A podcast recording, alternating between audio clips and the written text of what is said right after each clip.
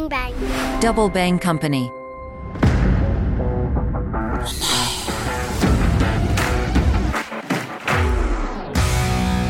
Salut les internautes Mon œil jette un coup d'œil sur le monde de Patrick Cancel, formateur et conseiller en gestion des risques et des crises, enseignant en gestion de crise et communication de crise à l'école de guerre économique, co-responsable du Master 2 Intelligence stratégique, analyse des risques et territoires à l'université Gustave Eiffel. Il est aussi chargé des aspects politico-militaires de la guerre de l'information au centre de recherche 451. Alors pour Patrick Cancel, les organisations et les États n'utilisent pas assez l'intelligence économique pour anticiper ou gérer les crises. Et attention à la maîtrise de l'information. Un cas de dirigeant qui va sur Twitter, c'est quelqu'un qui va générer à coup sûr une crise dans la crise. Je suis Rizal Mathieu, vous écoutez Mon œil. Bonjour Patrick. Bonjour, comment vas-tu? Ça va très bien. En ce moment, il y a beaucoup de crises qui sont liées à la guerre en Ukraine, à l'énergie, à l'inflation, à la réforme des retraites. Il y en a d'autres.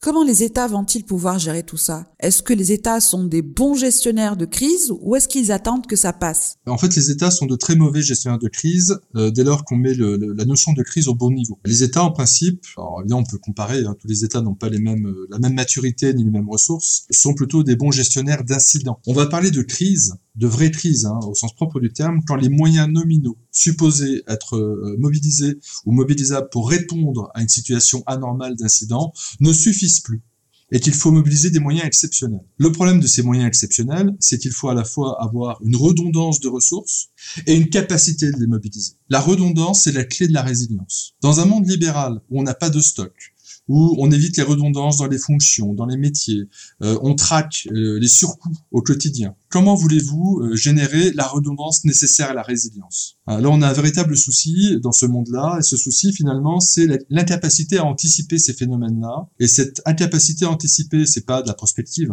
c'est simplement avoir la mémoire. Les organisations étatiques, notamment, ont très peu de mémoire.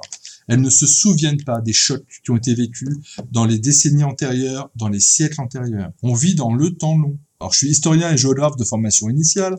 Autant vous dire que la dimension, euh, ces deux dimensions sont hyper importantes en, gestion de crise, notamment. On, oublie les crises du passé. Vous avez un mot tarte à la crème, le mot VUCA, l'acronyme VUCA, qui nous dit que le monde d'aujourd'hui, il est volatile, il est euh, uncertain, incertain, il est compliqué, complexe et il est ambigu. Cet acronyme, euh, on, nous a dit oui, ça vient des militaires, euh, la guerre en Irak, pour eux, ça a été un choc, 2003. Euh, dans un quartier de, de Bassora, euh, les militaires américains distribuaient de la nourriture, construisaient des écoles. Dans le quartier d'à côté, ils se battaient à l'arme lourde. Et dans le troisième quartier, ils faisaient du maintien de l'ordre. Cette complexité euh, a fait en fait que l'acronyme est ressorti et que les militaires américains s'en sont emparés. Mais cet acronyme date du milieu des années 80. On n'était pas dans une guerre, euh, ni la guerre en Ukraine, ni la guerre en Irak. On était dans un monde qui était jugé à l'époque par les acteurs qui observaient le monde économique comme étant volatile, complexe, ambigu et incertain. C'était le milieu des années 80, c'était le début de la mondialisation, c'était Tchernobyl, c'était l'arrivée de Gorbatchev, c'était la guerre Iran-Irak, c'était la guerre civile au Liban, c'était le macro-terrorisme déjà, hein, avec des paquebots qui étaient détournés, des avions qui, s'écrasaient. Ce monde était perçu comme étant déjà VUCA. Et donc on ressort régulièrement ce mot en disant ah, le monde d'aujourd'hui est VUCA. Eh ben j'ai une mauvaise nouvelle, le, le monde a toujours été VUCA. Il est VUCA pour les gens qui ne font pas de renseignement. Alors pas du renseignement au sens service de renseignement, du renseignement au sens intelligence économique, c'est-à-dire collecte d'informations, analyse, traitement, anticipation, scénarisation, confrontation des scénarios à la réalité, du monitoring en temps réel des grands sujets euh, qui sont susceptibles d'impacter vos organisations. Et c'est clair que quand on est aveugle du point de vue intelligence économique, forcément tout ce que vous observez devient VUCA. Et le problème que l'on a dans les organisations, pour finir sur cette partie-là, et notamment les grandes entreprises, c'est que la réponse à ce concept VUCA, c'est pas de faire de l'IE. On vous répond en vous disant soyez agile. Faites du management agile. Et la plupart des entreprises qui font du management agile n'ont en fait rien compris au management agile. Et c'est simplement le fait qu'on a une attrition des ressources et qu'on dit aux collaborateurs, aux équipes, face à ce monde compliqué, changeant, euh, bah faites avec ce que vous avez. On n'a pas de moyens, on n'a pas de budget, euh, démerdez-vous, soyez agile. Et quand on répond mes chefs ça marche pas, on vous répond mais soyez encore plus agile. C'est ça finalement cette complexité et la réponse qui est inappropriée et qu'on retrouve finalement au niveau des grandes organisations étatiques où on a ce manque d'anticipation. Alors Patrick Cancel, vous êtes formateur et conseiller en gestion des risques et de crise. Je ne vais pas vous demander de révéler tous vos secrets, mais comment on fait pour gérer une crise efficacement dans une grande entreprise? Il faut mettre du management agile? Non mais déjà, avant de faire du management agile, il faut faire du management. Le management, ça, ça, s'improvise pas. Euh, on a des enjeux qui sont des enjeux de désignation d'objectifs, des enjeux d'accompagnement des équipes pour atteindre des objectifs, euh, de mise en œuvre des politiques, mais par des moyens qui sont des moyens opérationnels appropriés. Une stratégie, c'est pas que fixer des objectifs. Une stratégie, c'est objectif, moyen, modalité. Et souvent, les cadres dirigeants, ou alors au niveau étatique, on fixe des grands cadres. Il faut faire ceci, il faut faire cela. On va faire une réforme, on va changer les choses, on va aller de l'avant. Et derrière, les moyens ne suivent pas et les modalités sont rarement définies. Donc il y a déjà un enjeu avant de faire du management agile, c'est-à-dire avoir cette souplesse, cette réactivité face aux événements, de déjà faire du management, c'est-à-dire être capable de désigner des objectifs qui soient atteignables, qui soient compris, et d'avoir les ressources nécessaires pour y parvenir on parlait de la crise ukrainienne. On se rend compte maintenant en Europe, enfin, que les compressions budgétaires sur euh, à la fois les moyens de défense, mais aussi ce qu'on appelle la BITD, la base de technologie d'industrie de défense, notre capacité industrielle, soit pour développer, soit pour produire, eh bien, on n'est pas du tout adapté au, monde VUCA, entre guillemets, d'aujourd'hui. Ce monde n'est pas VUCA, ce monde simplement on est passé à côté. On regarde midi à sa porte, les dirigeants politiques regardent leur réélection, euh, c'est difficile de se projeter. Et se projeter, c'est prendre des risques. Et on est face à des décideurs qui hésitent à prendre des risques. Et puis la crise arrive, et la crise c'est le choc du réel. Patrick, comment prendre une bonne décision dans l'incertitude? il n'y a pas de bonne décision. Dans l'incertitude, on va prendre les moins pires. Euh, les décisions que l'on prend, on va les confronter. Euh, il faut comparer les options. Si vous n'avez qu'une seule option, c'est que vous n'êtes pas en train de décider. C'est que vous avez perdu l'initiative et vous avez perdu l'initiative parce que vous n'avez pas su, un, faire de lieu, vous renseigner, deux, vous projeter par rapport à la fois au jeu d'acteurs, parfois au rapport de force, hein, parce que vous avez en face de vous des acteurs qui sont pas forcément des acteurs alliés, qui sont des acteurs qui ont aussi des intérêts à défendre, et ces intérêts vis-à-vis des vôtres peuvent être en confrontation, ça peut être des frictions, ça peut être beaucoup plus grave que ça.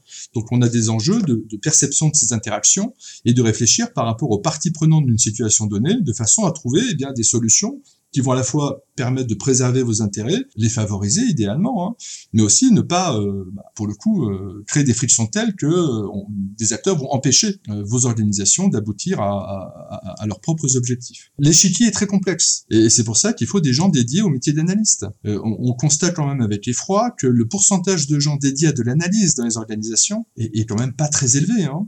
chacun fait sa propre analyse. J'ai rencontré des cadres dirigeants qui me disaient mais je suis je suis l'analyste. Non, tu es décideur.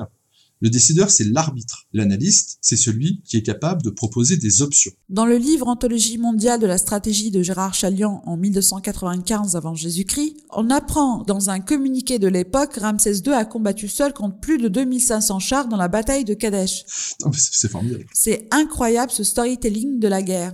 Par rapport à cette guerre en Ukraine et la façon dont elle est racontée, on constate que finalement chacun a sa vision des choses. Qu'est-ce que vous en pensez? Alors, c'est le cas dans toutes les crises. Vous avez une façon de gérer la crise qui est une façon euh, tournée vers l'interne, où en fait, je fais en sorte de restaurer mes paramètres. Je conseille à mes clients de travailler non pas uniquement sur l'interne, la restauration, la réparation, euh, la gestion d'incidents, mais de gérer la crise à travers le regard des parties prenantes. C'est-à-dire s'interroger le plus tôt possible sur les attentes, les exigences, les questions de, vos parties prenantes les plus critiques et de regarder la crise par leur regard, par leur prisme, de façon à pouvoir idéalement préserver ou, si malheureusement elle est entamée, restaurer la confiance de ces parties prenantes. C'est ça l'enjeu numéro un de la crise, car ce regard, eh bien, il n'est pas le même et forcément on n'a pas la même perception. Euh, quand vous regardez un cadre dirigeant, euh, vous le mettez sur, Twitter quand il a une crise avec des enjeux réputationnels et que les réseaux sociaux commencent à s'emparer de l'affaire, mais il va éructer de colère, il va trouver extrêmement injuste les propos qui vont être dits sur sa propre organisation et son management. Oui, mais malheureusement, euh, la situation a fait que des gens sont en capacité de dire cela parce qu'ils comprennent cela, ils vivent cela. Et il faut l'intégrer. Même si c'est faux, ça devient un fait dans la dimension réputationnelle. Alors déjà, on met jamais ces cadres dirigeants sur les réseaux sociaux. Hein. Jamais, jamais, jamais un cadre dirigeant doit aller voir Twitter. Vous allez voir vos communicants, c'est eux qui font ça, soit avec des prestats, soit en interne, mais ils vont filtrer, trier, faire des synthèses. Un cadre dirigeant que vous mettez sur Twitter, il va générer une crise dans la crise. Donc il faut être dynamique et agile. Ouais, alors agile, euh, il faut déjà être intelligent et faire de l'intelligence éco. Hein. Euh, c'est la première, c'est la première chose à faire. Hein. L'agilité viendra après. Hein. Euh, il faut simplement avoir en tête que rien n'est monolithique et tout est changeant. Merci Patrick Cancel. Mais c'est un plaisir. Merci de nous avoir suivis. Si vous avez aimé ce podcast, n'oubliez pas de liker et de le partager. Ciao, ciao